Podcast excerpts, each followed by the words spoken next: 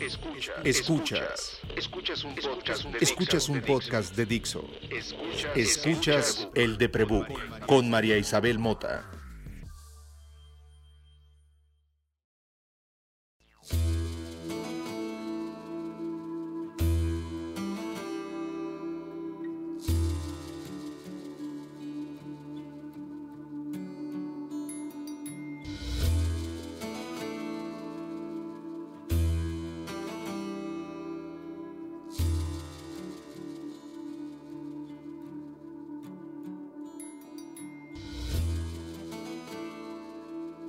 Todo empezó cuando era niña y siempre pasa mientras me baño. Imagino escenarios con el fin del mundo empezando por la Ciudad de México. Imagino que empezará a llover y no parará.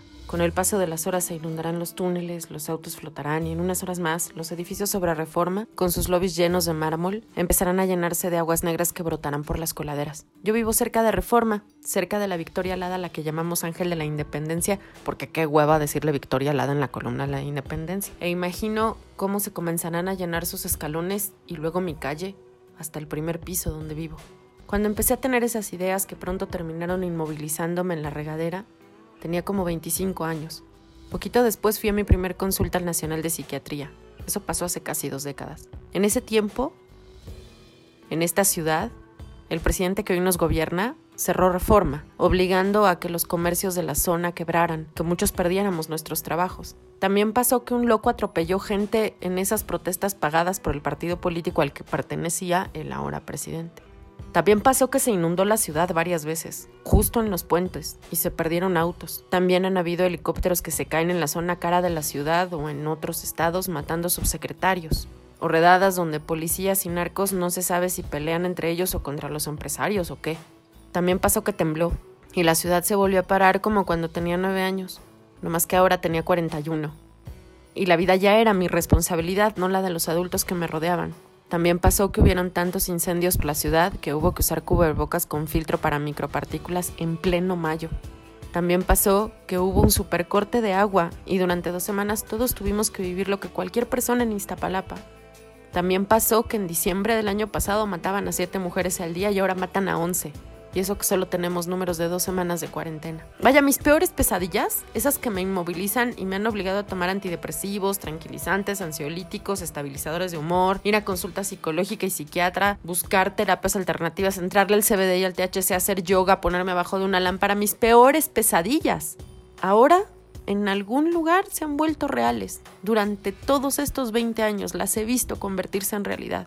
Porque además He sido víctima de violencia doméstica. He sido asaltada por gente conocida y desconocida. Me he quedado sin empleo. Me he quedado sin comer. Se me ha muerto gente en las manos, se me han muerto animales en las manos. He vivido como todos desde 1984 en eterna crisis económica. Y aquí sigo.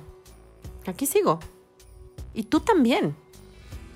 Y a lo mejor me estás oyendo en el norte del país y te ha tocado sobrevivir a la violencia del narco todos los malditos días. Y si vives en el sur del país también, y además vives en cualquier lugar del país donde pasa el monstruo, estás más consciente que muchos de la tragedia que significa ser migrante. Y si vives en cualquier pueblo campesino de nuestro país, sabes en carne propia lo que significa la esperanza de sobrevivir cuando nada más puedes migrar. La vida es siempre, siempre, siempre una tragedia que enfrentar. Yo no la inventé. Yo no la hubiera diseñado así, y si lo hubiera diseñado como quería, les juro que sus habitantes también mentarían madres si es que hubiera escogido a ser humanos. A lo mejor el mundo que yo inventaría sería como mi casa. En animales que hasta donde puedo ver no necesitan más que comida, agua, techo, seguro. Algunos apapachos de vez en cuando. Así son mis gatos, la perra con quien vivo, mis plantas, las hormigas que a veces invaden mi cocina, hasta los moscos que entran por las noches y no me dejan dormir, y todas las veces que he tenido que matar o pulgas o termitas o chinches. Tal vez yo no hubiera inventado humanos. Tal vez los hubiera matado como a las chinches o a las pulgas o a los moscos. La cosa es que estamos aquí y que por fortuna yo no soy Dios y que esta es la realidad que nos tocó vivir y que como especie no nos toca más tarea que sobrevivir y tratar de que cada vez que la naturaleza nos recuerda que no podemos seguir invadiéndola tanto, tratar de aprender. De esta vamos a salir más listos, más empáticos, más comprensivos y no no vamos a salir todos. Algunos no la libraremos. Y para colmo de males, no solo por el virus, sino porque todo cambiará. La forma de ganar dinero, la forma de comprar lo necesario, incluso aquello que entendemos por necesario cambiará. De la última vez que una peste acabó con un cacho grande de los animales humanos, de las chinches humanas, pasados los años, los humanos inventamos el renacimiento.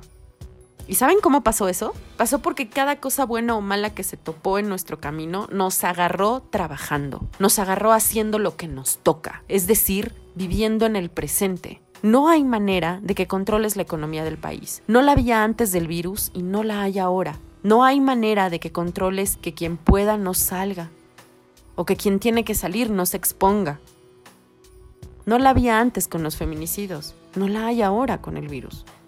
No puedes evitar que un evento aniquile un pedazo de la población porque no puedes evitar un temblor, un tsunami, un huracán.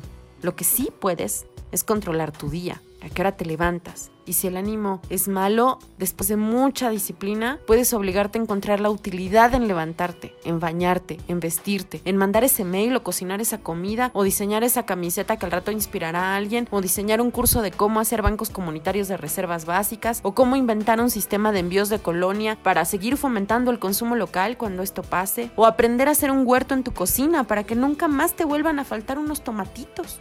Puedes controlar lo que tienes hoy y puedes hacerlo trabajando en tu chamba, la que tengas, y si no la tienes, inventártela. Esa es la chamba. Puedes controlar lo que tienes hoy y comer a gusto, tratar de disfrutar lo poco o lo mucho que tienes. Puedes obligarte a recordar que tienes agua potable para lavarte las manos y disfrutar hacerlo. Puedes vivir en el presente cada minuto, cada hora a la vez. Y así hasta ir a dormir porque lo necesitas, porque el siguiente día ahí viene, con su lo mismo de siempre y con sus novedades y sus sorpresas. ¿Y tú? Si la haces tu chamba, si te agarra trabajando, te obligaste a tener energía, te obligaste a hacer tu parte, para que venga lo que venga, te agarre trabajando y te agarre haciendo tu parte. Cuando te entre la desesperanza, siéntela. Es más, llórala. Y así como llega, Mientras estás llorando, cepíllate el pelo o párate y haz unas sentadillas. Así, mientras lloras. Trata de lavar un plato. O escríbele a alguien y pregúntale de su día. Mejor aún, llámale, aunque estés llorando. El chiste es que lo que sea que venga, te agarre haciendo algo bueno para ti y para los demás. Hazte una notita por ahí en el espejo, en tu cama, en tu diario, o ponlo en un tuit, que lo que venga nos agarre trabajando. Yo soy María Isabel Mota y he sobrevivido a estar viva justo así, viviendo. Y aunque yo no diseñé esta experiencia de usuario que llamamos vida, creo que vale la pena porque hay jacarandas, hay helado de menta con chocolate, hay animales de otras especies que no son la nuestra. Hay sistemas para que la gente sin vernos nos contactemos, nos conozcamos. He sobrevivido porque me agarra trabajando Así que espero que este podcast, que puedes oír todas las semanas en Spotify, iTunes y Dixo.com, te agarre trabajando. Y espero que me cuentes en qué estabas trabajando mientras lo oías, escribiéndome a Instagram y a Twitter en arroba el de Prebook. And you open the door and you step inside. We're inside our hearts. Now imagine your pain is a white ball of healing light. That's right. Your pain, the pain itself, is a white ball of healing light.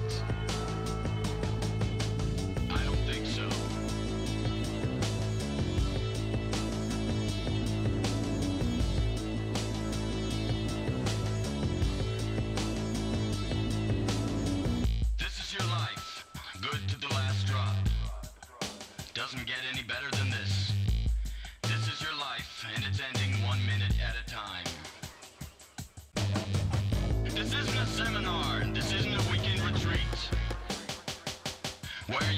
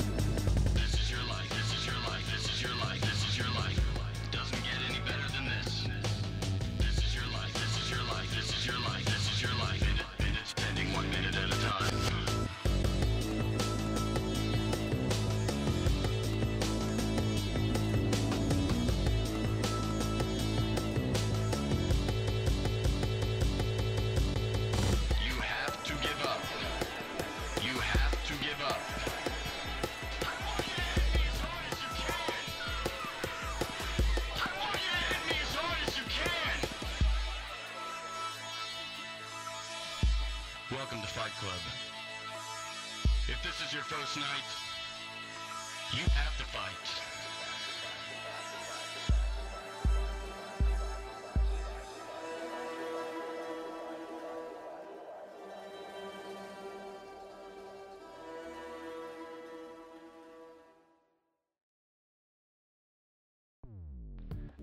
Dixo presentó, Dixo presentó, El de Prebook, el de Prebook con María Isabel Mota.